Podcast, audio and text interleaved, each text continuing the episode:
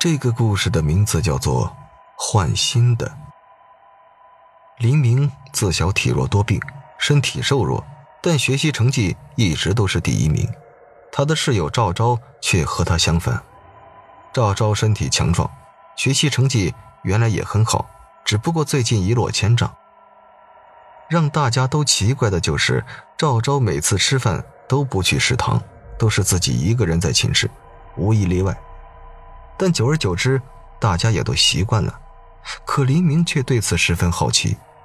有一次，黎明问赵昭说：“赵昭，你身体那么健壮，也不爱生病，是不是和你平时的饮食有关系啊？”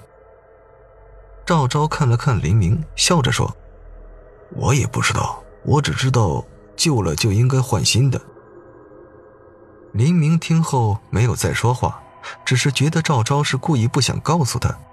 于是黎明便决定一定要看看赵昭每日的饭食到底都是些什么。一日，大家都去了食堂，和以往一样，赵昭依旧一个人在寝室。不过这次黎明也没有去食堂，而是悄悄躲在门外。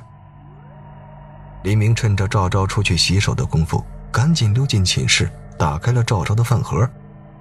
里面的一切看得黎明毛骨悚然。饭盒里面都是血淋淋的心肝脾肺肾，在一个小格子里整齐的装着。忽然，林明听见门外有脚步声传来，他知道是赵昭回来了。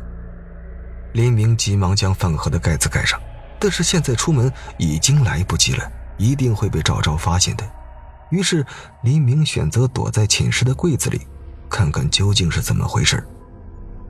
门。开了，果然是赵昭回来了。赵昭走到桌子前，打开饭盒，脱下上衣。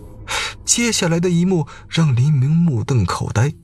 赵昭硬生生的将自己的皮肉撕开，露出里面的森森白骨与鲜活的器官。不过看赵昭的神情，好像并没有一丝疼痛。只见赵昭将饭盒中的各部位器官分别塞入自己身体中对应的各个部位，取下以前旧的器官放在饭盒里，然后将刚才的皮肉又结合到了一起。可是，一直没有找到合适的脑子。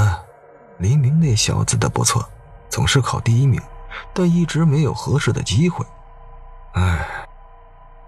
赵昭一边收拾饭盒一边说：“听到赵昭这话，躲在衣柜里一直悄悄看着的林明吓得一哆嗦，不小心碰掉了一个衣架，发出的响声引起了赵昭的注意。赵昭缓缓走向衣柜，打开柜门，看见了林明。真是踏破铁鞋无觅处啊！”赵昭边说边将手。抓向自己的头发，一把拽下了整个脑壳，露出红白相间的脑浆。